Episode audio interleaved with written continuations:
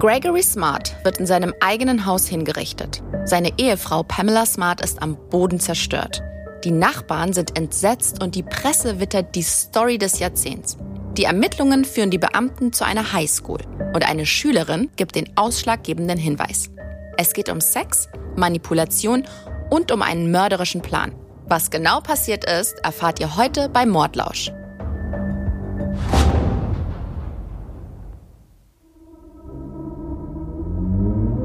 Schön, dass ihr auf Play gedrückt habt. Ich bin Sascha Schnabel, TV-Autor und Redakteur. Und ich bin Golna Panahi und ich schreibe wie Sascha fürs Fernsehen.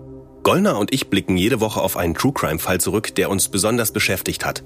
Wir sprechen über die Hintergründe der Taten, über die Täter und Opfer und wir diskutieren die gesellschaftlichen Aspekte, die mit diesen Verbrechen oft untrennbar verbunden sind.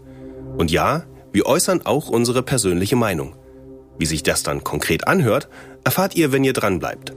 Und natürlich freuen wir uns, wenn ihr uns abonniert, liked, bewertet und euren Freundinnen und Freunden von uns erzählt. Jetzt geht's aber erstmal los mit Mordlausch, dem spannenden True Crime Podcast von TLC.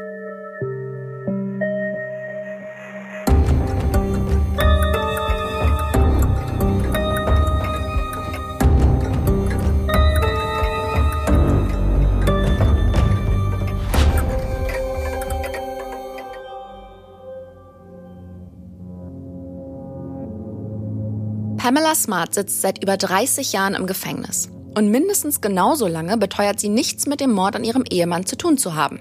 Wie ist das möglich? Wurde sie wirklich zu Unrecht verurteilt?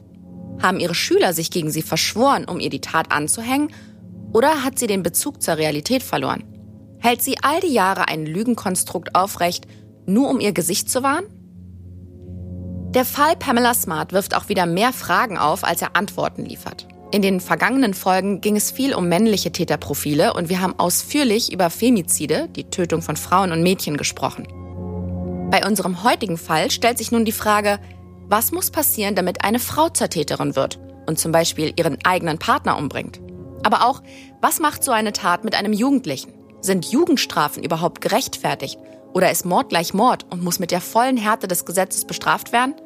Aber bevor ich hier zu viele Fragen aufwerfe, wollen wir euch erstmal erzählen, was überhaupt passiert ist. Unser Fall beginnt, ihr werdet vielleicht nicht überrascht sein, mit einem Notruf.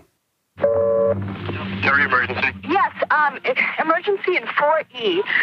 There's someone passed out. I don't know. A girl is hysterical in here. She just ran over. Her husband is passed out. Do you know why he's passed out there, ma'am? No, we don't know. Und zwar meldet hier eine Frau der Polizei, dass ihre Nachbarin völlig aufgelöst auf der Straße umherläuft und um Hilfe ruft. Diese Nachbarin ist offenbar aus ihrer Wohnung gerannt, weil dort ihr Mann leblos im Flur liegt. Die Frau, die da anscheinend völlig in Panik ist, heißt Pamela Smart. Sie ist zu dem Zeitpunkt 22 Jahre alt. Ihr Ehemann, den sie da leblos entdeckt hat, das ist Gregory Smart oder kurz Greg. Und er ist 24 Jahre alt. Bevor wir hier jetzt voll ins Geschehen eintauchen, vielleicht noch ein paar kurze Sätze zum Setting. Es ist der 1. Mai 1990, kurz nach 22 Uhr abends. Wir befinden uns in der Kleinstadt Derry in New Hampshire. Nicht zu verwechseln ist der Ort übrigens mit dem fiktiven Derry, wo die Romane von Stephen King oft spielen. S zum Beispiel. Wobei das, was hier passiert ist, durchaus auch das Prädikat grauenvoll bekommen könnte. Also Derry. Hier ist ungefähr gar nichts los. Das Beste, was die Stadt zu bieten hat, ist der Highway nach Boston. Aber immerhin, in Derry lebt es sich recht beschaulich. Da muss niemand Angst auf der Straße haben. Kriminalität ist da zwar kein Fremdwort, aber es passiert wirklich so gut wie nie irgendwas. Mordfälle schon gar nicht. Naja, bis zu diesem 1. Mai 1990 jedenfalls, denn da kommt Pamela Smart von der Arbeit nach Hause und, wie gesagt, findet ihren Mann Greg auf dem Boden und der reagiert nicht. Pamela ahnt überhaupt nicht, was los ist. Sie denkt, Greg sei bewusstlos. Warum auch immer. Klar ist ja auch erstmal ein Schock. Du machst die Tür auf und da liegt dein Ehemann zusammengebrochen und rührt sich nicht. Da denkt man vielleicht alles Mögliche oder auch erstmal gar nichts. Durchaus. Jedenfalls kommen die Polizei und die Rettungskräfte dann auch recht bald und dann gibt's für Pamela direkt den nächsten Schock. Die Sanitäter sagen nämlich, der Mann ist tot. Mit 24 Jahren. Und damit ist Pamela, oder Pam, wie sie ihre Freunde nennen, plötzlich mit 22 Jahren Witwe. Aber Goldner, was gibt's zu diesem Unglückspärchen zu sagen? Wie sind die überhaupt ein Paar geworden? Ja, also Pamela und Greg, die lernen sich Weihnachten 1986 auf einer Party kennen. Und sie findet ihn total süß, er ist groß und blond und hat so richtig niedliche Grübchen. Ich würde sagen, er hat ein Babyface. Ja, er sieht wirklich ganz sympathisch aus. Und er ist wohl auch sehr nett. Er trägt zwar immer eine derbe schwarze Lederjacke, ist im Kern wohl aber ein Softie. Und sie ist auch eine ganz gut aussehende Frau, hat so eine typische 80er Jahre Löwenfriese. Ihr markantestes Merkmal sind die großen Augen, die immer so eindringlich gucken. Ich finde, die hat einen sehr durchdringenden Blick. Jedenfalls verlieben die zwei sich ineinander und sind ab da an unzertrennlich. Aber sie führen am Anfang eine Fernbeziehung. Denn Pamela studiert in Florida und sie ist eine sehr fleißige Studentin übrigens und war wohl auch in der Schule immer schon Klassenbeste, Klassensprecherin und sie hat sich wohl auch im Schülerrat engagiert. Also Sie ist sehr zielstrebig. Das ist also eine Frau, die genau weiß, wo die Reise hingehen soll, oder? Ganz genau. Greg hingegen ist eher so der Partylöwe und nicht der fleißigste Student und ich glaube, der lebt eher so in den Tag hinein. Aber so wirklich viel weiß man über ihn gar nicht. Außer, dass er und Pamela anscheinend dieselbe Musik hören und ne, das verbindet sie. Genau. Die sind dann jetzt also zusammen. Die Beziehung wird dann auch recht schnell ernst und Greg zieht dann sogar nach Florida zu Pamela. Sie wohnt da ja wegen der Uni und er braucht wohl eh mal einen Tapetenwechsel. Nach ihrem Abschluss ziehen die beiden aber dann wieder zurück nach New Hampshire, wo beide auch herkommen. Sie arbeitet an einer Highschool in Derry als Medienbeauftragte und er kriegt einen Job als Versicherungsmakler. Am 7. Mai 1989 heiraten die beiden und naja, nur eine Woche vor ihrem ersten Hochzeitstag passiert dann dieses schreckliche Unglück. Und das stellt nicht nur Pamela Smarts Leben auf den Kopf, sowas passiert in Derry nicht alle Tage. Nee, genau. Wie du ja schon gesagt hast, Derry ist eine recht überschaubare Stadt. Das ist jetzt kein Dorf, aber solche News verbreiten sich dann natürlich auch schnell. Hm. Und die bittere Nachricht ist auch schnell zu Gregs Eltern vorgedrungen und die tauchen dann da plötzlich auf. Aber viel wichtiger, neben Greg auf dem Boden liegt ein Kerzenständer und es liegen überall Sachen herum. Also es sieht ganz danach aus, dass es da einen Kampf gegeben hatte. Und weil die Situation ja nun sehr deutlich für ein Verbrechen spricht, holt die örtliche Polizei einen Mordermittler hinzu. Das ist Daniel Pelletier. Der war damals Detective in Derry. Ist ja auch interessant, dass so eine Kleinstadt ohne nennenswerte Kriminalität sich dann einen Kriminalermittler leistet. Ja, und die Highschool eine Medienbeauftragte. 1990. Tja, die Prioritäten sind in jedem Land eben andere. Was fällt dem Detective nun auf? Zum einen ist die Wohnung durchwühlt worden. Die Stereoanlage liegt auf dem Boden und aus den Schränken wurden die Klamotten rausgerissen. Es gibt von dieser Nacht bzw. von den Ermittlungen auch Polizeivideos und da sieht man deutlich, dass in der Wohnung absolutes Chaos herrscht. Also es deutet erstmal alles auf einen Einbruch oder Überfall hin, bei dem der arme Greg irgendwie zu Tode gekommen ist. Also womöglich hat er den oder die Einbrecher überrascht. Da gibt's nur ein Problem. Es finden sich keinerlei Einbruchspuren. Weder an den Türen noch an den Fenstern, da ist alles intakt, die Schlösser auch. Wie sind die Räuber also in die Wohnung gekommen? Der Detective hat da eine Idee. Wir stellten fest, dass die Klappe zum Kellereingang nicht verschlossen war. Und die Tür zur Terrasse stand einen Spalt offen. Hm, okay, also das ergibt irgendwie keinen Sinn. Denn warum sollte jemand während der Woche in eine Wohnung einsteigen? Noch dazu am Abend, wenn alle zu Hause sind. Das ist ja eigentlich super riskant. Die Wahrscheinlichkeit, dass sich die Bewohner oder Nachbarn erwischen, ist ja nun nicht gerade gering. Kleine Info am Rande. Es ist ein völliger Irrglaube, dass am häufigsten nachts eingebrochen wird. Gerade mal drei Prozent beträgt das Einbruchrisiko zwischen 10 Uhr abends und 8 Uhr morgens, sagt das BKA. Die Statistiken kann man übrigens nachlesen. Die allermeisten Delikte ereignen sich zwischen 10 Uhr morgens und 20 Uhr am Abend. Also in der Zeit, wenn die Leute auf Arbeit sind. Und das ist ja auch irgendwie logisch. Und gegen die Einbruchtheorie spricht auch noch was anderes. Greg hat noch sein Ehering am Finger. So ein Ring kann ja durchaus was wert sein. Und sein Portemonnaie ist auch noch da, samt Geld und Kreditkarten. Also mal ehrlich, das hätten Einbrecher doch mitgenommen, oder? Wenn sie es denn auf die Wertsachen abgesehen haben. Ja, wenn. Und weil sich die Polizei da erstmal auch keinen Reim drauf machen kann, befragen sie Pamela Smart, was sie dazu sagen kann. Und die sagt, dass sie einen langen Arbeitstag in der Schule hatte, gegen 15 Uhr hat sie das letzte Mal mit Greg telefoniert und gegen 22 Uhr kam sie nach Hause. Das ist auch alles nachprüfbar, also ihr Alibi ist wasserdicht. Das Gute für unseren Podcast ist, Pamela Smart kann uns selbst erzählen, was ihrer Erinnerung nach dann passiert ist. Ich kam heim und die Tür war offen. Als ich reinging, habe ich Greg gesehen. Er lag im Flur. Ich habe erst mal versucht, die Situation zu begreifen. Da war kein Blut.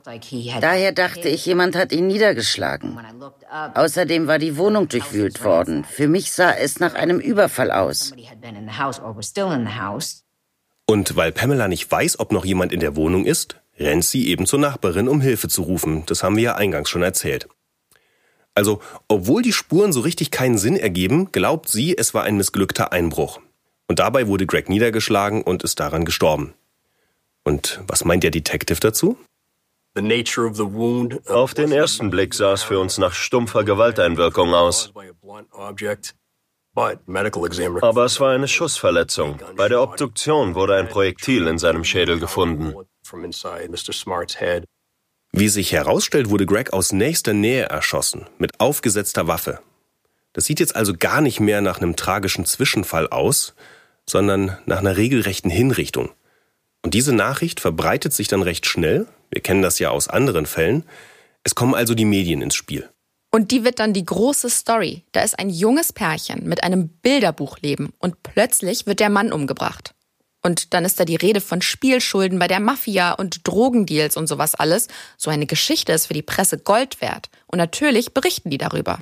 Aber Pamela will das nicht auf sich sitzen lassen und gibt deswegen ein Fernsehinterview. Obwohl die Polizei ihr davon abrät. Genau, aber sie will unbedingt diese Gerüchte aus der Welt schaffen, sagt sie. Weil sie, zumindest wirkt es so, der Überzeugung ist, dass ihr Ehemann von Einbrechern umgebracht wurde. Ja, und sie will unbedingt verhindern, dass Gregs Ruf durch irgendwelche wilden Stories beschädigt wird. Jedenfalls kommt ein Reporter von einem lokalen TV-Sender zu Pamela nach Hause. Und es ist eben ein Fernsehinterview und deswegen hat sie sich auch ein bisschen zurecht gemacht. Also sie ist ganz hübsch geschminkt, perfekt frisiert und sie hat sich auch ein schickes Kleid angezogen. Und das findet dieser Reporter zumindest schon mal bemerkenswert. Vermutlich findet er, eine trauernde Frau dürfte ja keine Kraft haben, sich zu stylen. Naja, und dann beginnt sie mit dem Interview. I woke up with a bright outlook on the day a year ago, you know, facing one of the happiest days of my life and the beginning of our future together. And today I have to wake up and realize that there is no future for us. There's a future for me, but not for us. Ich übersetze das mal kurz. Sie spricht dir von ihrem Hochzeitstag und sie sagt, vor einem Jahr ist sie voller Zuversicht aufgewacht. Es war der glücklichste Tag ihres Lebens, der Beginn der gemeinsamen Zukunft. Aber heute weiß sie, dass es diese gemeinsame Zukunft nicht mehr geben wird. Sie hat eine Zukunft, aber sie beide haben sie nicht. Wie findest du diese Aussage? Hat sich das nicht irgendwie gescriptet an? Ja, total, aber das passt ja auch an sich zu ihrem Verhalten an dem Tag, ne?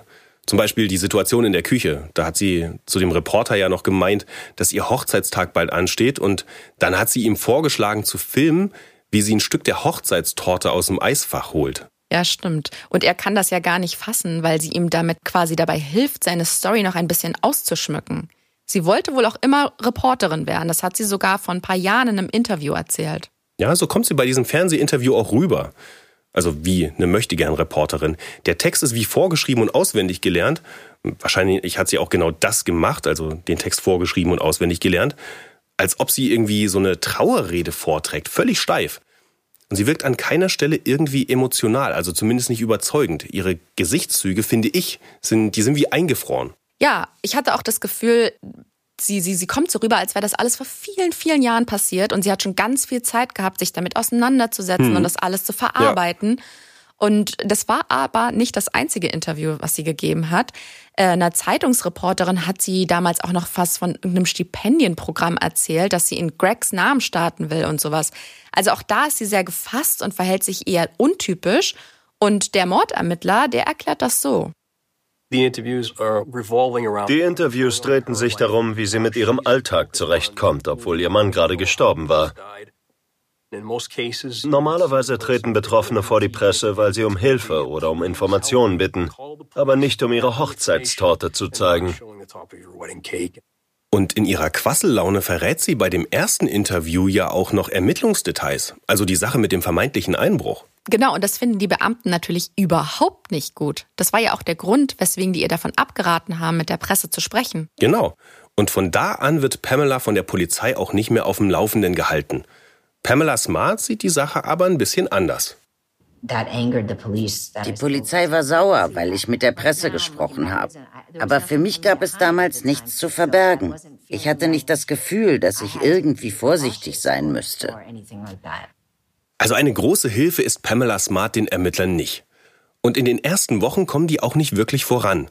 Dann aber erhält der Detective einen Tipp, einen anonymen Anruf von einer Frau und die behauptet, ihre Kollegin kennt eine Frau, die ihren Mann umbringen lassen wollte. Also die Kollegin wüsste von den Mordplänen. Und wir wissen ja, in Derry geschieht nicht alle Tage ein Mord. Wenn an der Behauptung was dran ist, dann hat das garantiert mit diesem Fall zu tun. Also mit dem Tod von Greg Smart. Und die Anruferin nennt auch den Namen von der Kollegin. Die heißt Cecilia Pierce. Den Namen kennen die Ermittler aus der Hintergrundbefragung der letzten Wochen. Cecilia Pierce ist Schülerin an der Highschool, wo Pamela Smart arbeitet. Und noch besser, Cecilia ist Pamelas Praktikantin. Und damit erscheint dieser anonyme Hinweis ziemlich glaubwürdig. Die Polizei zögert dann auch gar nicht lange und besucht Cecilia. Die ist damals 15 Jahre alt und wohnt noch bei ihren Eltern. Ja, logisch als Schülerin. Die Beamten wollen zunächst erstmal nur wissen, wie gut sie Pamela Smart kennt. Und darauf gibt sie auch bereitwillig Auskunft. Als der Detective dann aber auf den anonymen Anruf zu sprechen kommt, streitet sie alles ab. Sie wisse nichts von dem Mord, beziehungsweise sie selbst sei nicht in irgendwelche Mordpläne eingeweiht gewesen. In dem Gespräch enthüllt sie aber was anderes, nämlich, dass sie die ganze Woche vor dem Mord bei Pamela zu Hause übernachtet hatte. Und das zeigt den Ermittlern zweierlei. Zum einen scheint diese Cecilia Pierce Pamela viel besser zu kennen, als sie zunächst angenommen haben. Also womöglich kann man aus der noch weitere Information rausquetschen. Genau, dazu kommen wir dann gleich noch. Und zum anderen wissen die Beamten jetzt, dass Pamela ihnen was Wichtiges verschwiegen hat. Wie das? Naja, bei der ersten Befragung wurde Pamela darum gebeten, alle Personen zu nennen, die im letzten Monat in ihrer Wohnung waren. Denn wenn die Polizei Fingerabdrücke findet, müssten sie diese Personen als Verdächtige ausschließen können. Daraufhin hat sie uns eine Liste mit sieben oder acht Namen gegeben. Leute, die bei ihr waren oder über Nacht geblieben sind. Sie hat uns sogar erklärt, wer ihr das Wasser ins Haus liefert, nur für den Fall, dass seine Fingerabdrücke auftauchten. Die einzige Person, die nicht auf der Liste stand, die aber eine Woche lang bei ihr übernachtet hat, war Cecilia Pierce.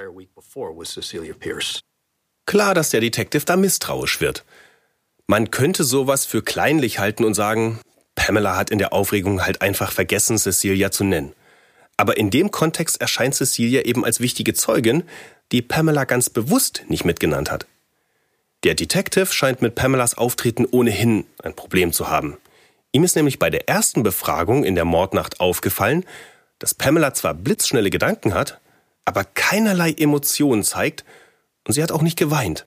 Dasselbe haben ja auch die Journalisten über sie gesagt. Dabei ist ihr Ehemann gerade gestorben. Aber sie hat wohl erzählt und erzählt und keine Fragen gestellt.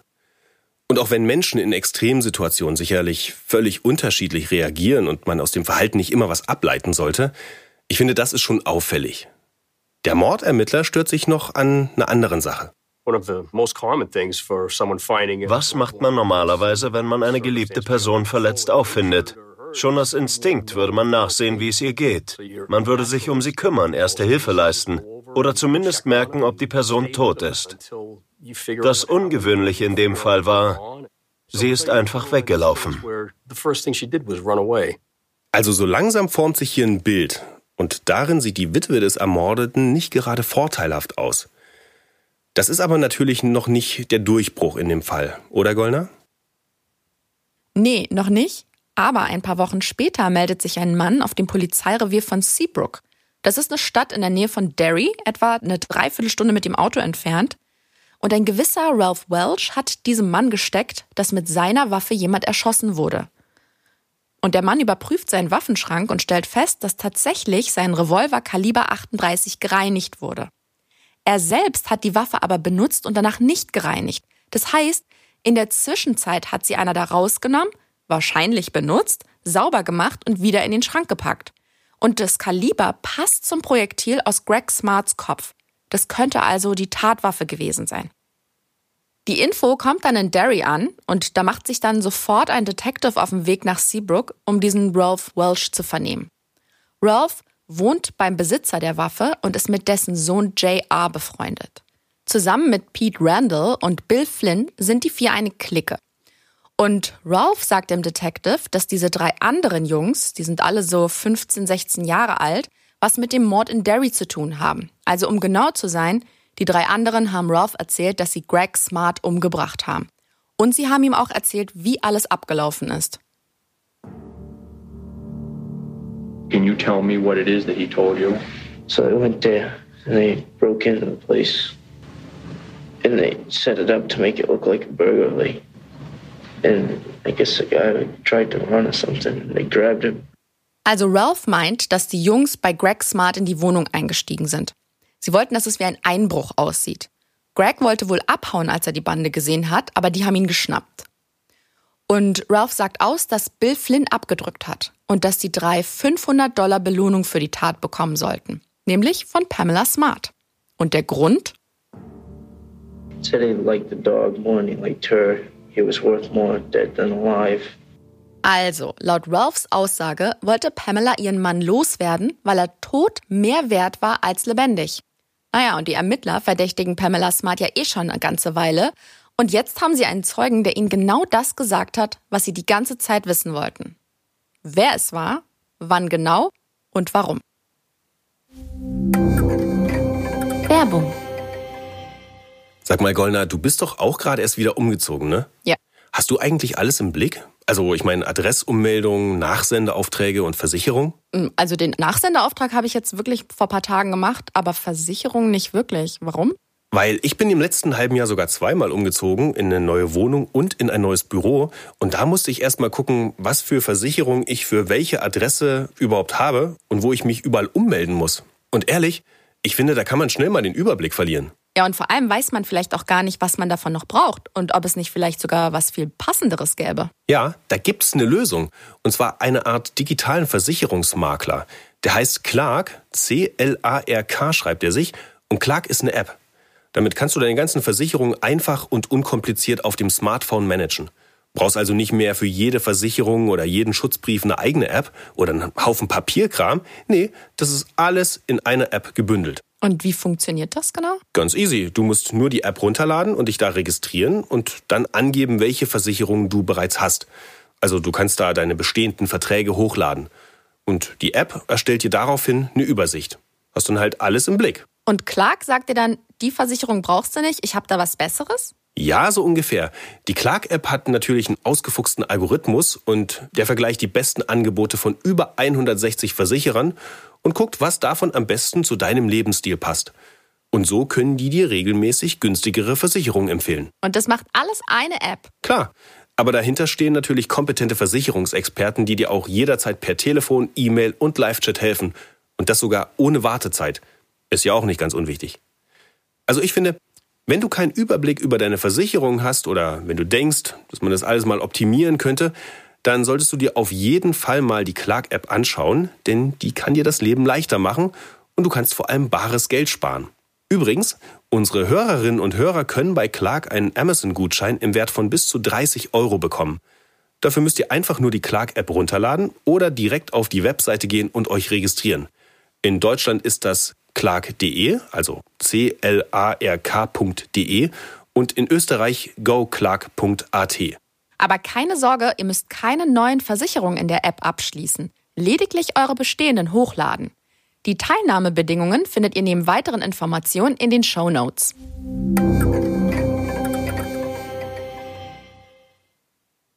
Also wir halten mal fest. Diese drei Teenager sollen Greg Smart ermordet haben, weil ihnen Pamela Smart eine Belohnung dafür versprochen hat. 500 Dollar. Das erscheint den Ermittlern auch gar nicht so abwegig, denn die Jungen haben schon einiges auf dem Kerbholz. Die haben wohl Autoradios geklaut, kleinere Einbrüche und Diebstähle begangen. Also jugendliche Kleinkriminelle sind die. Und die sind der Polizei durchaus bekannt. Mord ist aber nochmal, Achtung Floskel, ein ganz anderes Kaliber. Und vor allem ist die Frage ja, was haben die mit Pamela Smart zu schaffen? Einfache Antwort, es ist wie bei Cecilia Pierce, die gehen alle auf die High School, an der Pamela Smart arbeitet. Und Bill Flynn und JR kennen Pamela persönlich, denn die haben gemeinsam an einem Projekt teilgenommen, so eine Art Workshop. Bei dem war Pamela die Mentorin. An diesem Projekt hat auch Cecilia teilgenommen und siehe da, die ist mit den Jungen befreundet. Also so langsam schließt sich der Kreis und es zeigt sich, dass an den Hinweisen der Zeugen wohl was dran ist. Nehmen wir mal an, es stimmt, dass Pamela ein paar Leute angeheuert hat, um ihren Ehemann umbringen zu lassen. Dann wäre die nächste Frage, aus welchem Grund? Welches Motiv sollte Pamela haben? Die Antwort ist wieder ganz banal, Geld. Jedenfalls sieht's danach aus, denn Pamela hat 140.000 Dollar aus Gregs Lebensversicherung erhalten. Nur mal zur Einordnung, die 140.000 waren im Jahr 1990 so viel wert wie heute knapp 290.000 Dollar. Das reicht den Ermittlern dann auch erstmal an Informationen. Die haben jetzt genug in der Hand, um die Teenager festzunehmen. Sobald die in Untersuchungshaft sind, werden die schon auspacken. Das ist zumindest die Hoffnung der Beamten. Gesagt, getan. Bill Flynn, J.R. Latomy und Pete Randall werden also in Gewahrsam genommen. Da gibt's dann auch diese berühmten Mugshots, also Polizeibilder von denen. Und das Erschreckende daran ist, das sind halt echt noch Kinder. Die haben relativ weiche Gesichtszüge, kaum Bartwuchs, dünne Arme. Und obwohl diese halben Hemden so total unscheinbar aussehen, wird denen so ein grausames Verbrechen vorgeworfen. Und die machen in Untersuchungshaft erstmal das, wozu ihnen die meisten Anwälte raten würden. Sie schweigen.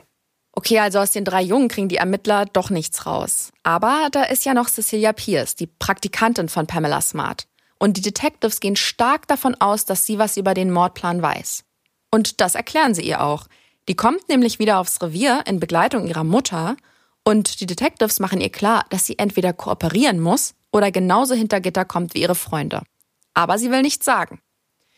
Und am Abend hört Cecilia dann in den Nachrichten, dass eine weitere Person verhaftet wurde. Und sie hat das dann sofort auf sich bezogen. Ja, sie hat Schiss gekriegt. Du weißt ja vielleicht mit 15 auch noch nicht, was die Polizei alles mit dir machen kann. Außerdem, wenn du in den USA mit 15 wegen Mord belangt wirst, konntest du in manchen Bundesstaaten sogar zum Tode verurteilt werden. Ja, eben. Und deswegen bespricht sie sich dann mit ihrer Mutter und die entscheiden, dass sie mit der Polizei kooperieren wollen. Und am nächsten Tag steht sie den Ermittlern Rede und Antwort. Und die wollen jetzt erstmal wissen, was sie und Pamela tatsächlich für eine Beziehung haben. Für Cecilia war Pamela Smart sowas wie eine große Schwester. Aber sie sagt auch, dass sie aktuell gar nichts mit ihr zu tun hat. Und dann wollen die Ermittler wissen, was Pamela und Bill für eine Beziehung haben. Das ist der Junge, der Greg Smart erschossen hat. Cecilia sagt, dass die beiden eine Affäre hatten. Und dass Pamela ihr sogar gesagt hat, dass sie Bill liebt. Außerdem hat sie Bill und Pamela mal beim Sex überrascht. Okay, also nochmal. Pamela ist Lehrbeauftragte an einer Schule. Da leitet sie ein Projekt mit mehreren Schülern und Schülerinnen, darunter Bill Flynn und Cecilia Pierce. Und diese Cecilia sagt jetzt aus, dass Pamela mit ihren 22 Jahren eine sexuelle Beziehung mit ihrem 15 Jahre alten Schüler hat. Und nun hat dieser Bill mit seinen zwei Kumpels den Ehemann von Pamela, Greg Smart, umgebracht. Genau. Und die Polizei ist sich sicher, dass Pamela hinter dem Plan steckt. Und zwar einzig und allein wegen der Lebensversicherung. Die Frage ist jetzt, wie fing das alles an und wie hat Pamela Smart ihren Schüler dazu gekriegt, den Ehemann umzubringen? Wir haben das ja schon erwähnt, jetzt mehrfach. Pamela ist Medienbeauftragte und hat das Projekt Selbstvertrauen an der Highschool geleitet. Und in diesem Workshop wollten die dann einen Werbespot für einen Highschool-Wettbewerb drehen. Bill war der Kameramann und hat auch die Musik mitproduziert.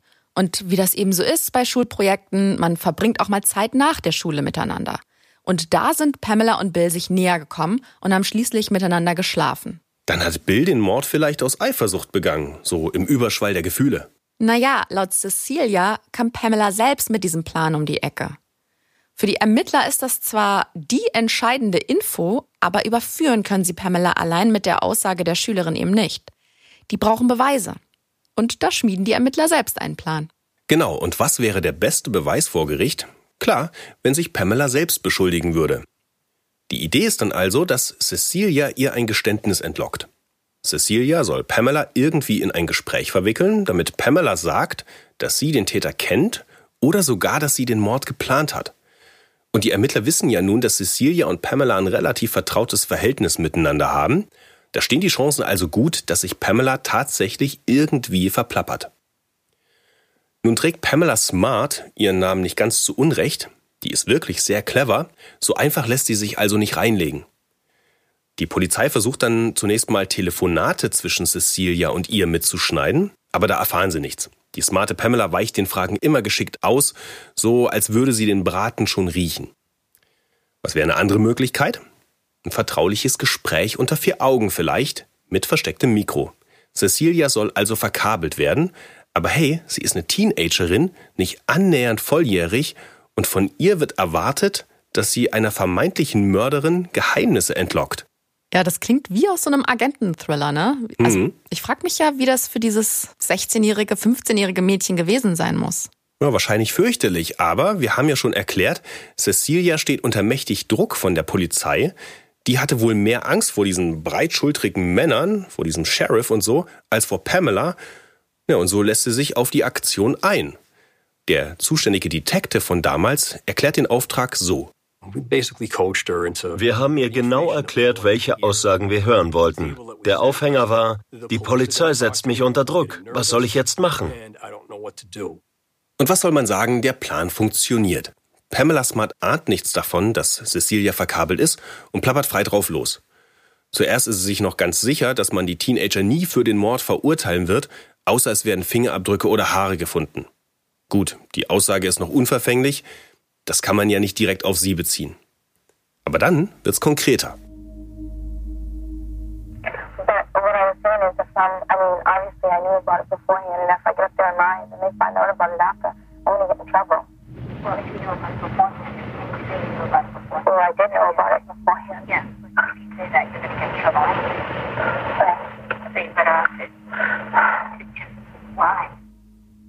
Pamela fragt Cecilia hier, ob sie mit der Polizei zu tun hat, und sie sagt, ja, die werden herausfinden, dass ich Bescheid wusste, und wenn ich lüge, bekomme ich Ärger. Ich war immerhin eingeweiht. Darauf entgegnet Pamela, wenn du ihnen das sagst, wirst du Ärger bekommen, es wäre besser, du lügst. Ja, und die Ermittler werten das als Schuldeingeständnis, damit haben sie, was sie wollten. Der Plan geht für die Detectives also auf und Pamela Smart wird festgenommen. Wir kamen in ihr Büro. Ich sagte, ich habe gute und schlechte Neuigkeiten. Die gute, wir haben den Mordfall gelöst. Die schlechte, sie sind verhaftet. Und die Presse bekommt sofort Wind davon. Vor dem Gebäude erwischt sie einen Fotograf von einer Lokalzeitung und durch diese Festnahme sieht die Öffentlichkeit sie auch nicht mehr als trauernde Ehefrau, sondern als eine schwarze Witwe. Und das ist erst der Anfang, denn die Presse bekommt auch noch Fotos zugespielt, auf denen Pamela Smart in einem weißen Bikini auf einem Bett posiert. Und die sind angeblich bei einem privaten Shooting mit einer Freundin entstanden. Aber die ganze Story kam dann halt raus. Eine Lehrbeauftragte hat einen minderjährigen 15-jährigen Schüler verführt, ihn mit Sex gefügig gemacht und ihn letztendlich dazu angestiftet, ihren Ehemann umzubringen. Ist ja auch eine Story wie aus einem schmuddeligen Erotikstreifen. Wahrscheinlich entsprangen diese Stories auch eher der Fantasie irgendwelcher Reporter, beziehungsweise sie bedienten die Fantasien von Leuten, die solche Stories ein bisschen geil finden, was aber mehr über die Reporter und Lesenden aussagt, als über Pamela Smart und unseren Mordfall. Apropos Aussagen, wer bis jetzt ja immer noch nichts zu dieser ganzen Angelegenheit ausgesagt hat, sind die drei Teenager in Untersuchungshaft. Dabei wäre deren Aussage unbedingt nötig, um Pamela Smart einigermaßen aussichtsreich den Prozess machen zu können. Und der Staatsanwaltschaft geht das langsam aber sicher auf die Nerven, die wollen mit dem Fall endlich vorankommen. Und so erhöhen sie den Druck. Sie drohen den Jugendlichen damit, sie nach dem allgemeingültigen Erwachsenenstrafrecht zu belangen. Wobei das eigentlich auch nur aus unserer europäischen Perspektive Sinn ergibt, denn in den USA gibt es im Prinzip gar keine Unterteilung in Erwachsenen- und Jugendstrafrecht. Genau genommen gibt es überhaupt kein richtiges Jugendstrafrecht dort. Wir haben es vorhin schon gesagt, im schlimmsten Fall könnten da auch Minderjährige die Todesstrafe erhalten. Also bis 2005 war das so. Das wurde mittlerweile abgeschafft.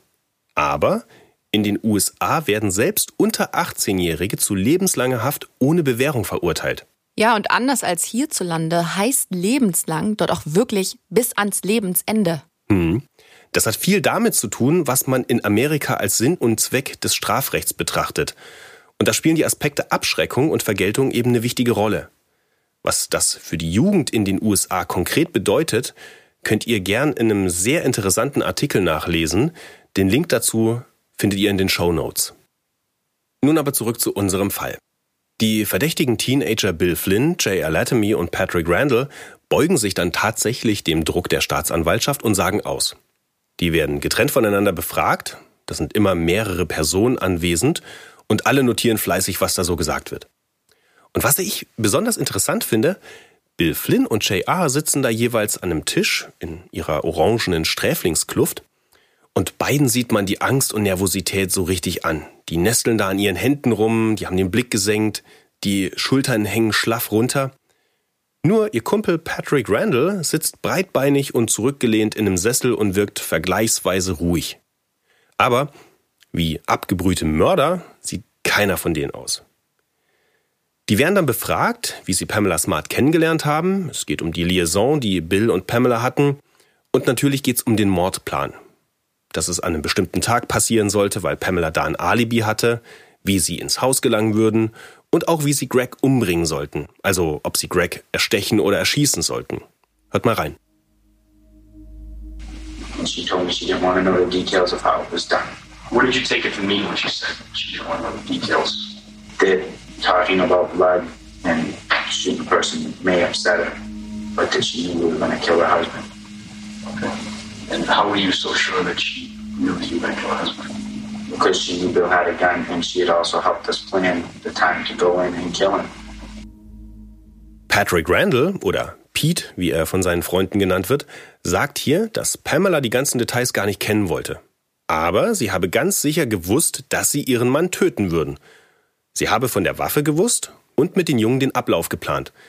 Und das bestätigt Bill Flynn dann auch. Er wird vom Staatsanwalt nämlich gefragt, wusste Pamela Bescheid? Bill darauf, ja, sie hat es geplant. Damit haben die Strafverfolger das, was sie wollten, und jetzt bieten sie den Teenagern einen Deal an. Wenn sie vor Gericht gegen Pamela Smart aussagen und sich schuldig bekennen, wäre die lebenslange Haft vom Tisch. Sie würden in ihrem Leben also irgendwann wieder auf freiem Fuß sein. Bei guter Führung versteht sich. Und dieser Deal mit den Jugendlichen macht Schlagzeilen. Für die Medien ist die Sache eh klar. Ich habe es ja vorhin schon gesagt, die Öffentlichkeit sieht Pamela als eine Frau, die einen Minderjährigen verführt hat, damit der ihren Ehemann umbringt. Und genau aus dem Grund will ihr Verteidiger den Prozess auch verlegen lassen. Kann ich nachvollziehen. Die Medien haben ja nicht nur andauernd über den Fall berichtet, sondern auch in einer völlig übertriebenen und unsittlichen Art und Weise. Da bleibt bei den Leuten natürlich was hängen. Wie sollen denn da ausgerechnet die Geschworenen unbefangen bleiben? Das sind ja die ganz normalen Leute, die Zeitung lesen und Fernsehen. Und bei einer voreingenommenen Jury wird so ein Prozess dann halt schnell zum Glücksspiel. Für beide Seiten. Ja, genau. Und wir hatten das jetzt schon bei einigen Fällen, dass da einer Verlegung gar nicht zugestimmt wurde oder dass der Prozess dann in der Nachbarstadt stattgefunden hat, obwohl es vollkommen klar war, dass so gut wie jeder von diesem Fall wusste. Wenn du Tag ein, Tag aus mit dem Thema bombardiert wirst, hast du es ja gerade schon gesagt, na, hm. wie sollst du dich denn davon abgrenzen? Es geht ja überhaupt gar nicht. Nee. Naja, der Richter stimmt auch in diesem Fall der Verlegung nicht zu. Und nicht nur das, Kurz vor Prozessbeginn fragten TV-Sender an, die Verhandlung live im Fernsehen zu übertragen. Und der Richter gibt dem statt.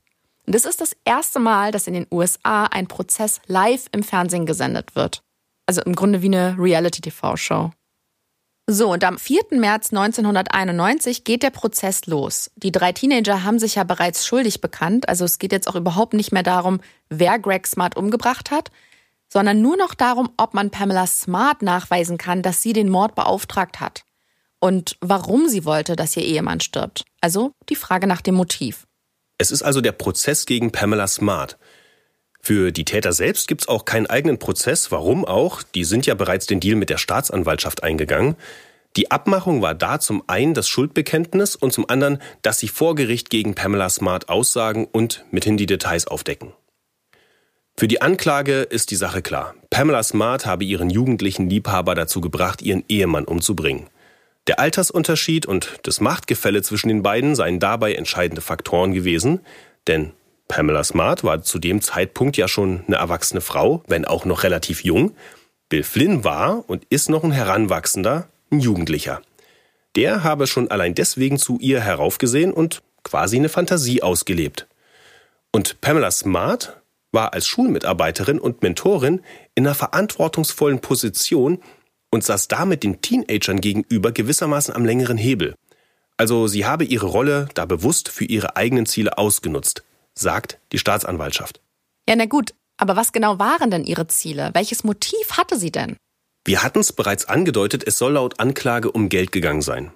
Ganz so profan war es aber dann wohl doch nicht, Die Staatsanwälte sagen, Gregs und Pamelas Ehe war nicht so glücklich und harmonisch, wie es nach außen den Anschein hatte. Die haben vielleicht ein bisschen zu überstürzt geheiratet und recht schnell festgestellt, dass es nicht funktioniert. Pamela soll ihren Lover Bill Flynn gesagt haben, dass sie sich von Greg trennen will. Nur, bei einer Scheidung hätte sie ziemlich dumm aus der Wäsche geguckt. Denn Greg war der Hauptverdiener. Sie hätte also viel zu verlieren gehabt, in materieller Hinsicht. Aber Greg war ja gut versichert, nämlich mit 140.000 Dollar. Naja, und die Möglichkeit, den ungeliebten Ehemann loszuwerden und dabei noch abzukassieren, sei eben Pamelas Motiv gewesen, Greg beseitigen zu lassen. Und damit das passiert, soll Pamela mit den drei Jugendlichen ein Mordkomplott geschmiedet und ihnen 500 Dollar als Belohnung versprochen haben. Nun muss die Anklage der Jury aber irgendwie darlegen, wie es Pamela gelungen ist, die Teenager zu dieser Tat zu bewegen. 500 Dollar Belohnung allein sind nicht das allerglaubwürdigste Argument, das wissen Sie, und deshalb ruft die Staatsanwaltschaft den Haupttäter in den Zeugenstand, Bill Flynn. Wenn man die Jury irgendwie überzeugen kann, dann wohl mit seiner Aussage. Und der sitzt dann da wie so ein Häufchen Elend auf der Zeugenbank und muss die intimsten Details auspacken, was für einen Teenager ja ohnehin schon extrem peinlich ist, in der Situation, vor all den Leuten und mit den ganzen Kameras, aber natürlich ganz besonders.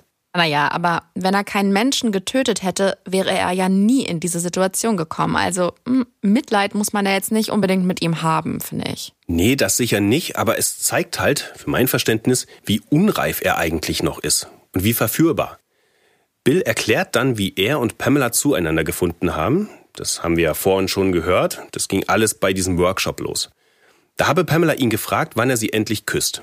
Das hat er dann auch so gleich getan und ein wenig später soll sie ihn dann bei ihr zu Hause verführt haben. Das war sein erstes Mal, also er hatte vorher keine sexuellen Erfahrungen mit Frauen gemacht.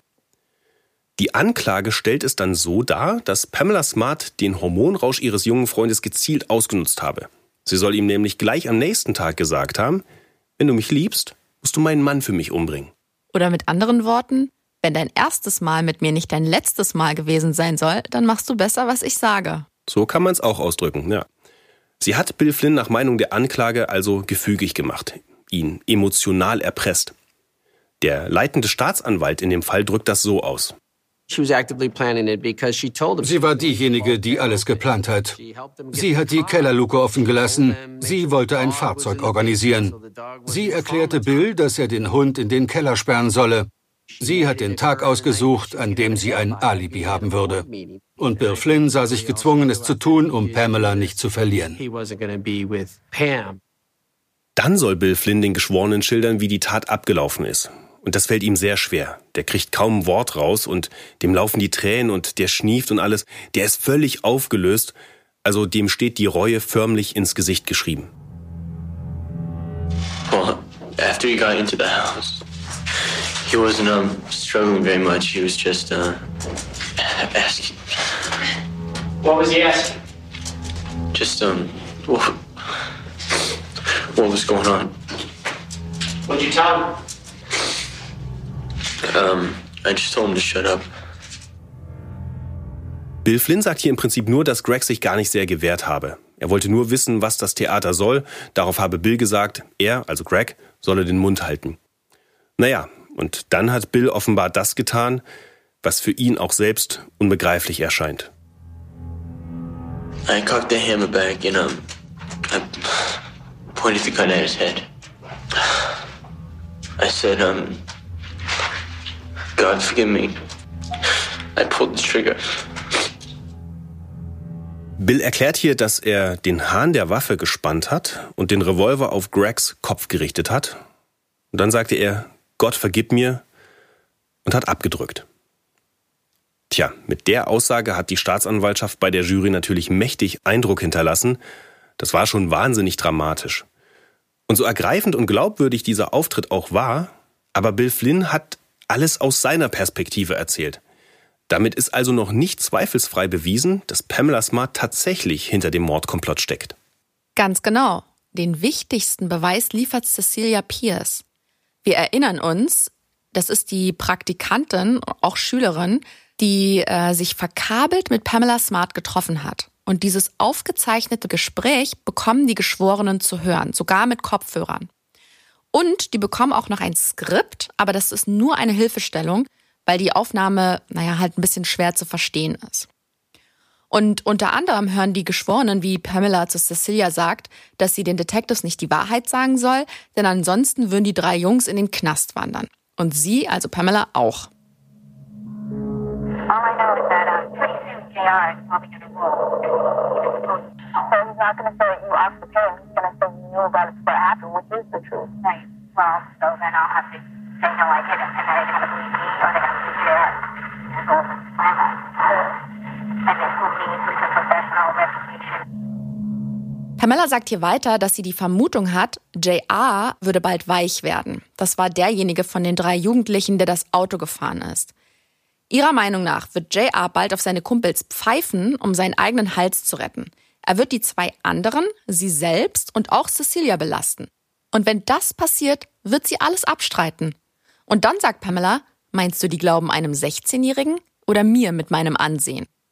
Und der Mordermittler interpretiert Pamelas Aussage so. Das Interessante an dem Gespräch zwischen Cecilia und Pamela Smart ist, wie überheblich sie wirkt. Sie sagt, wer wird diesen Kids glauben? Das ist ein wichtiges und gutes Argument, wie ich finde, denn in der Tat kommt Pamela Smart mit dieser Aussage sehr überheblich rüber. Man könnte meinen, wenn sie so überheblich ist, dann bereut sie nicht. Und wenn sie das alles nicht bereut, dann ist sie wohl böse. Ich kann mir gut vorstellen, dass dieser Dialog mit Cecilia Pierce eine gewisse Wirkung auf die Geschworenen hat und das Bild, das ja sowieso schon fast alle von ihr haben, unterstreicht, nämlich das der eiskalten Verführerin und Mordanstifterin. Und genauso wird sie auch weiterhin in den Medien beschrieben. Man echauffiert sich da ja auch viel über ihr Benehmen beim Prozess, weil sie sich so unemotional gibt. Das hatten wir in unseren vergangenen Fällen ja auch schon ein paar Mal, ne? Bei Scott Peterson und bei Casey Anthony, die sind ja auch sowohl in den Vernehmungen und aber auch dann vor Gericht eher so ja unemotional aufgetreten. Ja, genau. Die Menschen, die regen sich irgendwie darüber auf, weil sie offenbar eine ganz bestimmte Erwartung haben, wie sich so Angehörige eines Mordopfers oder auch Angeklagte zu geben haben. Zum Beispiel sollst du halt eben Reue zeigen oder am besten ganz viel weinen oder wenigstens sehr, sehr bedrückt gucken. Und wenn dann jemand von der vermeintlichen Norm abweicht, dann gilt das immer sofort als ein Zeichen der Schuld. Und ich will das jetzt heute auch mal gar nicht werten oder klären. Ich finde es einfach nur extrem interessant, dass man bestimmte Verhaltensmuster sehen will. Ansonsten verurteilt man den Menschen eben, manchmal auch im doppelten Sinne. Übrigens, um mal zurück zu dieser Aufnahme zu kommen, es gibt auch Kritik an diesem Beweismittel. Die Geschworenen sollen ja nur auf das Gehörte achten, aber sie dürfen dieses Skript als Hilfestellung benutzen. Der Verteidiger von Pamela Smart hat aber dann zum Beispiel kritisiert, dass die Jury dieses Skript behandelt hat wie die Bibel. Er formuliert das so ein bisschen überspitzt, aber ist ja auch klar, gerade wenn die Aufnahme so schwer zu verstehen ist, dann identifizierst du quasi alles, was du nicht verstehst, anhand des Geschriebenen. Ist ja total logisch. Nur das Problem ist, dieses Skript war wohl sehr ungenau, fehlerhaft. Teilweise hat das wohl auch erkennbar nicht übereingestimmt mit dem Gehörten. Und vor allem weiß man bis heute nicht genau, wer dieses Skript angefertigt hat. Naja, und eine Verurteilung auf so ein Beweisstück zu gründen, wäre nicht wirklich fair. Aber dass es in solchen Prozessen nicht immer fair zugeht, haben wir in unseren vorherigen Fällen ja schon öfter erlebt. Wir erinnern uns da an die denkwürdigen Auftritte von Jose Baez im Casey Anthony-Prozess. Wer die Folge noch nicht gehört hat, könnt ihr gerne nachholen. Das ist Folge 6 und da geht es auch um einen sehr, sehr spektakulären Prozess. Dieser Jose Baez hat dort jedenfalls den Fall damit gewonnen, dass er die Zeugen der Anklage lächerlich gemacht hat. Ja, und Pamela Smarts Verteidiger heißt Mark Sisti und der versucht nun auch seine Mandantin zu entlasten mit gar nicht so unähnlichen Mitteln und Methoden. Die Strategie war zu zeigen, dass Pamela niemanden erschossen und nichts geplant hatte und dass die Jungen den Mord von sich aus begangen haben. Seiner Ansicht nach sind die ganzen Vorwürfe konstruiert. Er gibt den Geschworenen zu verstehen, ja, Pamela hatte diese Affäre und das bedauert sie auch, aber mit dem Mord hat sie nichts zu tun. Im Gegenteil, die Jugendlichen hätten aus eigenem Antrieb gehandelt, denn das sei nicht irgendwelche Kleinkriminellen, sondern echte Problemfälle mit einer einschlägigen Strafakte. Die bräuchten keine Anleitung. Und die hätten während der Untersuchungshaft genug Zeit gehabt, sich eine Story zurechtzulegen, mit der sie Pamela die Schuld zuschieben konnten. Nur Wie kann der Verteidiger die Jury davon überzeugen, dass die Staatsanwaltschaft ein völlig falsches Bild von Pamela Smart gezeichnet hat? Naja, er lässt eine alte Schulfreundin aussagen, dass Pamela entgegen der öffentlichen Darstellung sehr wohl um Greg getrauert hat, dass sie weinend über seinem Sarg hing und überhaupt, dass sie und Greg eine ganz wunderbare Ehe hatten. Aber die Staatsanwaltschaft zerpflückt die Zeugin dann, weil die nichts von Pamelas Affäre mit Bill Flynn wusste. Nach dem Motto, Pamela Smart hat selbst ihre besten Freunde über ihr Leben belogen. So hatte sich die Verteidigung das bestimmt nicht vorgestellt. Der Punkt ging an die Anklage und bevor den Anwälten die Kontrolle vollends entgleitet, lassen sie Pamela selbst aussagen. Sie sitzt dann da in so einem streng konservativen Bibliothekarinnen-Outfit mit weißer, hochgeschlossener Rüschenbluse und praktisch ohne erkennbare Mimik und ganz zerbrechlicher Stimme.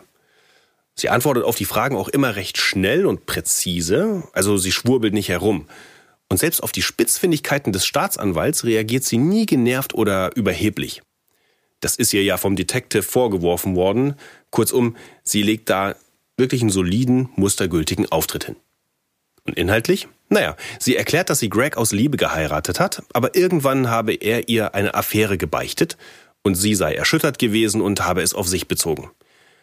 Ihr Selbstwertgefühl sei zerstört gewesen und als der rehäugige Bill Flynn dann aufgetaucht ist und er ihr Avancen gemacht hat, da sei sie eben schwach geworden also sie war demnach anfällig für Schmeicheleien. Und sie räumt auch ein, dass sie Sex mit dem Teenager hatte und sogar, dass sie in ihn verliebt war. Aber sie habe Greg nie abgeschrieben und deshalb hat sie die Affäre mit Bill Flynn beendet. I wanted to be with Greg and he kept saying why wouldn't why didn't I just get a divorce and I said because I love Greg. He told me that he was going to kill himself. Pamela Smart sagt hier, sie wollte bei Greg bleiben, aber Bill sprach von Scheidung. Sie sagte, dass sie Greg liebe und daraufhin meinte er, er bringt sich um. Also mit anderen Worten, der junge Mann, Bill Flynn, sei so besessen von ihr gewesen, dass er für eine Beziehung mit ihr sogar getötet hätte. Darauf will sie hinaus. Okay, also im Grunde steht es Aussage gegen Aussage. Pamela Smart deutet an, Bill hat Greg aus Eifersucht umgebracht und Bill Flynn sagt, Pamela Smart wollte Greg loswerden und hat ihn deswegen manipuliert. Was denkst du denn, wie es war? Naja, also zunächst mal muss ich sagen, ich war ja auch mal ein heranwachsender Mann. Und wenn die Hormone da so richtig in Wallung geraten, da kann ich mir schon vorstellen, dass man sich zu Dummheiten hinreißen lässt. Dass Menschen aus Eifersucht töten, ist auch keine neue Erkenntnis. Aber ein Teenager, ich weiß nicht. Der hätte Greg vielleicht mit seinen Kumpels vermöbelt, aber doch nicht aus freien Stücken einfach so erschossen. Und mal ganz ehrlich, diese drei Teenager waren alle keine Nobelpreisträger. Insofern kann ich mir schon vorstellen, dass die sich haben manipulieren und anstiften lassen. Und auch wenn es vergleichsweise selten vorkommt, warum sollte eine Frau nicht fähig sein, ihren Ehemann zu töten?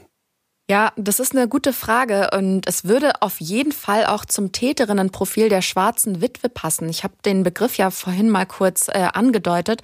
Man nennt diese Täterinnen so, weil es eine giftige Spinne gibt, die nach der Paarung das Männchen verschlingt. Und in Anlehnung an diese Spinne werden Frauen, die ihre Männer, aber auch zum Beispiel Verwandte oder ihre eigenen Kinder umbringen, ebenfalls schwarze Witwen genannt. Und wir haben uns mal so ein bisschen mit dem Täterinnenprofil auseinandergesetzt. Eins der häufigsten Motive ist Geld und auch Pamela Smart wird ja dieses Motiv nachgesagt, nämlich, dass sie an die Lebensversicherung ihres Mannes wollte. Manche Frauen bringen ihren Mann auch um, weil sie zum Beispiel irgendein Beziehungsproblem aus der Welt schaffen wollen. Und wenn diese Frau sich dann, wie jetzt in Pamela Smarts Fall, in einer Sackgasse empfindet, weil da jetzt nach diesem Betrug die Scheidung droht, dann kann es auch zu solchen Verbrechen kommen. Und nicht selten wollen die Täterinnen mit dem Mord auch einfach nur Aufmerksamkeit erlangen. Und tatsächlich hat Pamela Smart ja auch nie das Scheinwerferlicht gescheut. Aber ob die Suche nach Aufmerksamkeit ihr Motiv war, ist schwierig zu beweisen. Und in dem Fall hatten die Medien ja auch keine kleine Rolle. Wenn die Tat übrigens nicht auffliegt, Beispiel Giftmord, werden die schwarzen Witwen auch oft zu Wiederholungstäterinnen. Das ist dann quasi deren Standard-Problemlösungsmethode. Aber ich denke, wir sind uns einig, dass es realistisch ist, dass Pamela Smart was mit dem Mord an ihrem Mann zu tun hat. Dass sie den Plan ausgeheckt hat oder zumindest, dass sie den Plan im Kopf von Bill Flynn gepflanzt hat. Ja, und das sehen auch die Geschworenen so. Die befinden Pamela Smart in allen drei Anklagepunkten für schuldig, also der Anstiftung zum Mord, der Beihilfe zum Mord und der Zeugenmanipulation. Das klingt dann so. On case number 90S1370, which charges a defendant with the crime of conspiracy to commit murder, how say you, was the defendant guilty or not guilty of the offense charged? Guilty. Und die Eltern von Greg Smart brechen daraufhin in Tränen aus, aber das sind wohl Tränen der Erleichterung. Man sieht, wie die Mutter tief durchatmet. Also der ist da in dem Moment offensichtlich eine riesige Last von den Schultern gefallen. Pamela Smart merkt man nichts an, die behält ihr Pokerface selbst da noch aufrecht. Das Strafmaß wird dann auch direkt verkündet, das macht in dem Fall der Richter. Und der verweist Pamela Smart ins Gefängnis für den Rest ihres Lebens ohne Möglichkeit zur Bewährung. Was das heißt, habe ich heute bereits erklärt. Sie wird also nie mehr freikommen. Die Öffentlichkeit nimmt das Urteil und auch die Strafe größtenteils als gerecht wahr.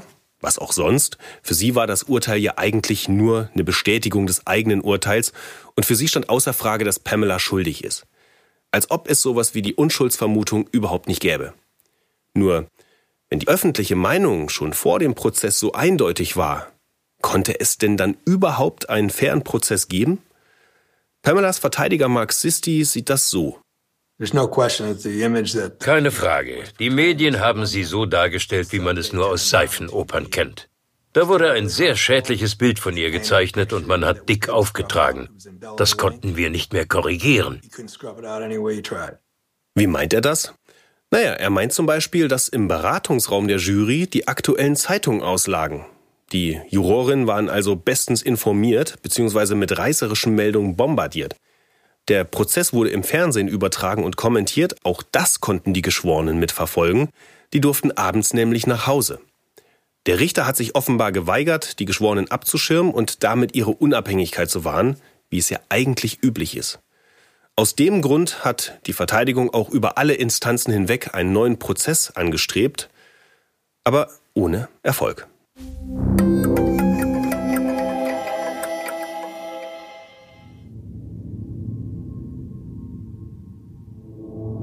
Jetzt sitzt Pamela Smart ja seit über 30 Jahren im Gefängnis. Scheinbar auch ohne Aussicht, irgendwann jetzt mal demnächst oder irgendwann mal rauszukommen. Und ja, trotzdem, lebenslang, ne? bis, bis wirklich, ja. bis, sie, bis sie da stirbt. Und trotzdem beteuert sie immer noch, ich habe es ja eingangs schon gesagt, ihre Unschuld. Also sie sagt immer noch, sie ist es nicht gewesen, sie kann nicht verstehen, wie das alles passiert ist. Und ich habe irgendwo gelesen, dass sie jetzt irgendwann mal äh, nach all den Jahren irgendwie so eine, so eine Art Teilschuld zugegeben hat, weil sie halt diese Affäre begonnen hat. Also wenn sie das nicht gemacht hätte, wäre Greg noch am Leben. Aber sie will nichts mit dem Mord zu tun haben. Und da stellt sich mir natürlich die Frage, wie kann es sein, dass jemand hm. über drei Jahrzehnte immer noch beteuert, nichts damit zu tun zu haben, wenn es doch eigentlich so ja. eindeutig ist. Also so anscheinend so offensichtlich auch, ne? Genau. Ja. Ja, klar. Äh, ja, ist sie jetzt einfach nicht fähig oder halt nicht gewillt, die eigene Schuld einzugestehen? Beziehungsweise ihre Beteiligung. Also ich meine, ihre Beteiligung hat sie ja gewissermaßen schon eingeräumt, aber sie hat ja nach wie vor, ja, wie du schon gesagt hast, nie zugegeben, dass sie wirklich aktiv daran beteiligt war. Weißt du, was ich mich äh, selber auch gefragt habe, ist, ob ihre eigene Story, die sie ja immer wieder wiederholt mhm. hat, immer wieder ja. erzählt hat, ob das für sie selbst zur Realität geworden ist. So nach dem Motto, wenn ich mir nur selber irgendwas lange genug ja. einrede, dann glaube ich selber irgendwann. Ja, vielleicht hat sich ihre Erinnerung auch tatsächlich einfach so verändert. So, so, so was soll es ja auch geben, ne? dass, dass du dich an Dinge erinnerst, die überhaupt niemals passiert sind. So wie so eine Art Postkartenerinnerung. Ja, ja, mir hat mal eine Freundin zum Beispiel eine Story erzählt und ich war der festen Überzeugung, dass mir das passiert ist. Und dann habe ich diese mhm. Story halt die ganze Zeit weitererzählt. Das, aber es, ich habe auch gedacht, es kann auch einfach stolz sein, weißt du, dass wenn du halt einmal gesagt hast, du warst es nicht, dann fängst du halt nicht irgendwann nach zehn Jahren an zuzugeben, dann doch, ich war's. Hups. Dass, dass sie ihr Gesicht wahren will, sozusagen. Mhm. Dass sie, dass sie deswegen dieses ganze Lügenkonstrukt aufgebaut hat. Klar, ja. da, trotzdem ist für mich dann die Frage, wie lange man es durchhalten kann, so ein, so ein Pokerface aufrechtzuerhalten. Ne? Also sie hat ja diese Emotion, die sie damals schon nicht gezei äh, gezeigt hat, die zeigt sie ja auch heute noch in keinem Interview. Also das ist ja nach ja. wie vor dieses, diese versteinerte Miene, dieser durchdringende Blick. Ja, aber sie hat ja auch mal gesagt, dass es ihr so einfach, sie wurde so erzogen. Sie sagt selber, ihr wurde das mhm. beigebracht, diesen, den Dingen im Leben mit Würde zu begegnen. Kann ja sein, also es kann wirklich mhm. sein. Ja, stimmt, da bringt sie ja dieses Beispiel mit John F. Kennedy, als der gestorben ist und Jackie irgendwie an seinem Grab genau. stand und nicht geweint hat, dass ihr da auch von anderen Gleichgültigkeit äh, irgendwie unterstellt wurde. Mhm. Ähm, ist natürlich, äh, sich selbst mit Jackie Kennedy zu vergleichen, zeugt jetzt auch von vielleicht einem gewissen Größenwahn. Ähm, aber gut, äh, da stecken wir nicht drin. Andererseits könnte man natürlich auch auf die Idee kommen zu sagen, okay, wenn jetzt jemand so steif und mhm. fest über 30 Jahre lang seine Unschuld beteuert, dann muss da auch was dran sein, ne? Ist da vielleicht was dran? Ist es, war es vielleicht doch ein Fehlurteil? Wir wissen ja, dass äh, das Justizsystem in den USA ähm, extrem fehleranfällig ist. Wir werden in unserer, ich kann jetzt schon mal darauf vorgreifen, in unserer nächsten Folge da sehr explizit mhm. darüber sprechen. Ja. Aber ein einfaches Beispiel, äh, auf Bundesebene wurde jetzt zum Beispiel die Todesstrafe ausgesetzt durch den amtierenden Justizminister, weil er sagt, ähm, dass es eben eine erschreckend hohe Anzahl von Fehlurteilen gibt und natürlich überproportional oft Minderheiten und Schwarze betroffen sind, aber eben auch die Strafverfolgungsbehörden, mhm. die Polizei, die Staatsanwälte, ja, leider oft nicht ganz sauber arbeiten. Also ähm wir haben ja allein schon die Sache mit den Geschworenen. Ich meine, du hast es ja gerade eben gesagt, ne, dass die, dass der Richter die nicht abschirmt, dass er sich geweigert ja. hat, dass die abends nach Hause gehen konnten. Und wir erinnern uns, der Fall wurde ja im, der wurde im Fernsehen übertragen. Du hättest das locker aufzeichnen können die ganze Zeit auf deine VHS, ne? Und dann guckst du dir das am Abend nochmal an. Also das ist schon, das ist skandalös, wie ich finde, da sich quer zu Absolut. Und da gab es auch mehrere Verfahren gegen die äh, Geschworenen, also gegen einzelne Geschworene, ähm, wegen Verfehlungen. Mhm. Also dass sie ähm, durchaus jetzt nicht so agiert haben, wie es von der Jury erwartet wird und die Neutralität eben in keinster Weise äh, gewahrt wurde. Mhm. Aber all das hat, hat offensichtlich dann halt keine Rolle gespielt. Ähm, dazu kommen ja auch noch diese, diese Abhöraktion, ne, von die eine 16-Jährige ja. durchgeführt hat, wo auch die Frage ist, wurde die vielleicht manipuliert, eben zu Ungunsten von Pamela? Hat, haben die Ermittler, hat die Staatsanwaltschaft vielleicht ja ganz bewusst irgendwie diese, diese Aufnahmen manipuliert, um Pamela Smart eben dran zu kriegen, weil das deren Meinung nach. Ich meine, klar, wenn du da einen Satz, einen wichtigen Satz halt einfach rausschneidest, dann kannst du ja natürlich auch die gesamte Geschichte, das ganze Narrativ verändern. Das ist, hm. es, es war kein fairer Prozess. Es ist wirklich von vorne bis hinten einfach eine unfaire Geschichte gewesen. Mal jetzt ganz davon abgesehen, ob sie die jetzt wirklich beauftragt hat, die Kids ja. oder die, die Teenager oder halt eben nicht, aber dass sie, ich meine. Andererseits, ja. die Staatsanwaltschaft und die Ermittler, die hatten ihre Mörder ja. Die hatten die Täter ja. Was sollen die denn für ein Interesse daran gehabt haben, noch weitere, also, äh, also noch, noch weitere Täter hinter Gitter zu bringen und dann so ein aufwendiges Verfahren zu starten? Hätten sie eigentlich nicht gebraucht. Naja. Ne? Naja, aber wer will denn bitte schön, dass Kinder verurteilt werden? Und zwar, weiß ich nicht, auch zum Tode oder lebenslänglich oder was auch immer. Ich weiß nicht, ich glaube, es hat eine andere Wirkung, wenn du ein Teenager wenn ein Teenager für so eine Tat verurteilt wird, als wenn es eine erwachsene Person ist, weil wir alle irgendwie was noch mit Kindern zu tun haben. Vielleicht wir jetzt nicht, aber wenn du Eltern das bist. Stimmt. Das willst ja, das du stimmt, nicht. aber die Staatsanwaltschaft hat jetzt auch und auch äh, das Gericht hat jetzt aber auch die Jugendlichen nicht verschont. Ne? Also die mussten auch, die wurden auch zu 40 Jahren verurteilt. Das ist jetzt nicht so, dass die ähm, gesagt haben, okay, euch schonen wir jetzt mal ein bisschen, ihr seid zwar die Täter, aber ähm, ihr kommt dann bald frei. Die saßen auch natürlich sehr es lange aber, äh, hinter Gittern. Ja, aber es geht darum, ob die sich haben dazu überreden lassen, verführen lassen, was auch immer, oder ob sie sich das selber ausgedacht haben. Kein Mensch will ein böses hm. Kind sehen. Ja, das stimmt. Das stimmt. Und da ist ja dann auch die Frage, wieder zum Rechtssystem, ne? Also äh, hatten die überhaupt die geistige Reife, diese Teenager, und überhaupt die Fähigkeiten zu kapieren, was da mhm. los war? Und konnten die dann nee. überhaupt nach diesem normalen Strafrecht verurteilt werden? Ne? Also ich meine, nee, nee. andererseits, dieser Deal, den die Staatsanwaltschaft ja mit diesen Teenagern dann ausgeheckt hat, die sind ja eben nicht zum Tode verurteilt worden, sondern immerhin, heute sind sie alle frei war das dann mhm. in Anführungsstrichen so eine Art von Anwendung von Jugendstrafrecht. Also ja, kann man schon so sehen, aber am Ende haben sie das ja nur gemacht, weil sie eine andere dran kriegen mhm. wollten und nicht, weil sie wirklich der Meinung waren, wir müssen die, die sind noch in der Entwicklung, äh, wir müssen die halt irgendwie schonen und sie wieder irgendwie in unsere Gesellschaft integrieren oder so. Also ja, das spielt in diesem Rechtssystem offensichtlich keine große Rolle. Ne? Also diese Reintegration und ähm, überhaupt ähm, mhm Ja, da geht es wirklich mehr um, um wirklich Bestrafung. Tja. Genau. Ja, die eigentlichen Täter sind, ich habe es gerade schon gesagt, heute auf alle auf freiem Fuß. Die sind äh, mittlerweile zwar, haben Bewährung bis an ihr Lebensende, also die dürfen sich nie wieder irgendwas äh, erlauben, wobei das stimmt nicht ganz. Einer davon ähm, hat gegen seine Bewährungsauflagen verstoßen und sitzt wieder hinter mhm. Gittern. Ähm, die beiden Haupttäter, dieser ähm, JR und Bill Flynn allerdings, die sind freigekommen. Die sind heute freie Leute. Und mhm. die vermeintliche Anstifterin, die sitzt noch hinter Gittern. Das ist immer noch die Frage nach der Gerechtigkeit am Ende. Ne? Also wenn die Mörder, die die wirklich abgedrückt haben, die die Tat begangen haben, die sind frei und diejenige, die die Idee dazu hatte, sitzt noch hinter Gittern, ist das gerecht? Können wir das beantworten? Hm. Die Frage müssen wir wohl einfach so offen stehen lassen. Ja, das stimmt. Das könnt ihr ja alle äh, für euch selbst beantworten vielleicht.